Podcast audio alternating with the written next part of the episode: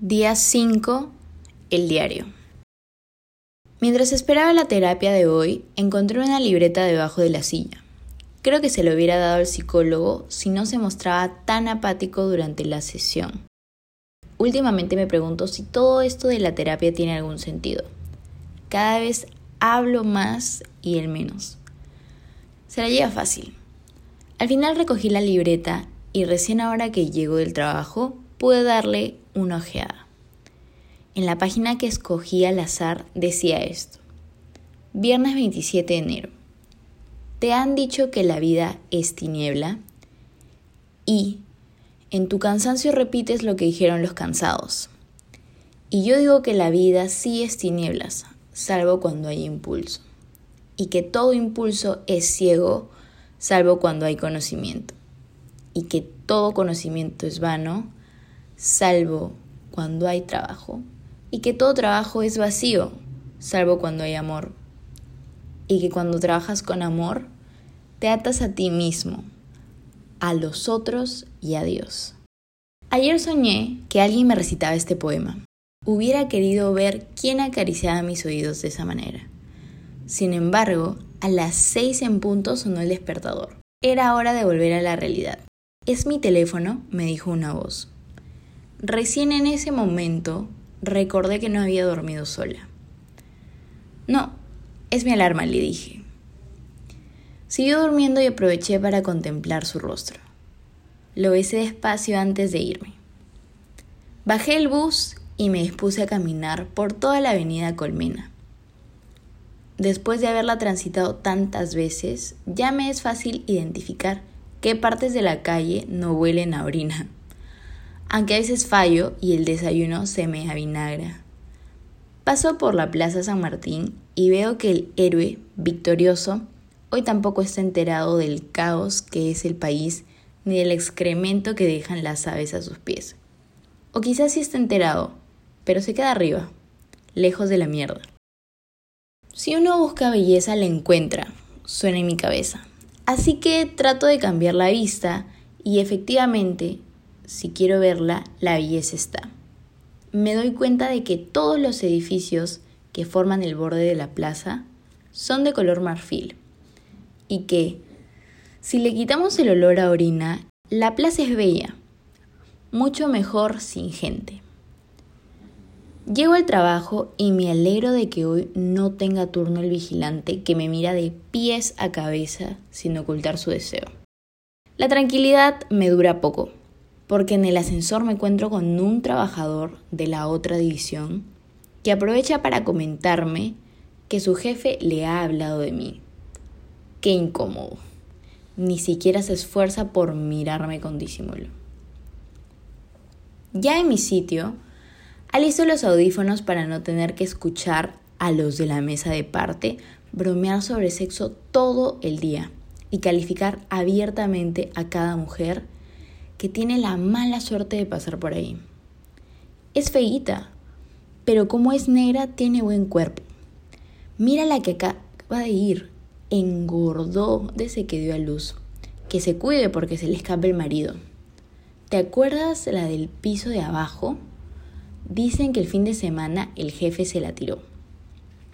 Respiro, subo el volumen y me dispongo a empezar con el trabajo del día. Casi ya tengo listo el escrito. Con toda la doctrina y la jurisprudencia que le puse, seguro ganamos. Aunque últimamente he estado pensando que a veces pesa más quién es el abogado que lo que diga el derecho.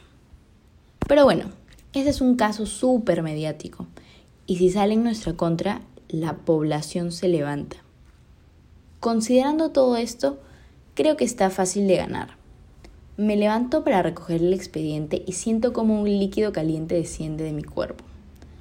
Me voy al baño y recuerdo cuánta vergüenza sentía de niña al menstruar. Mis amigas y yo nos pasábamos las toallas higiénicas como si fuera droga. Y qué roche si alguien se daba cuenta que estaba con la regla. Felizmente crecí y pude hacerle notar a esa niñita temerosa que, si no fuera por esa sangre que se acumula en nuestros cuerpos, nadie podría llegar a este mundo. En fin, vuelvo a la oficina.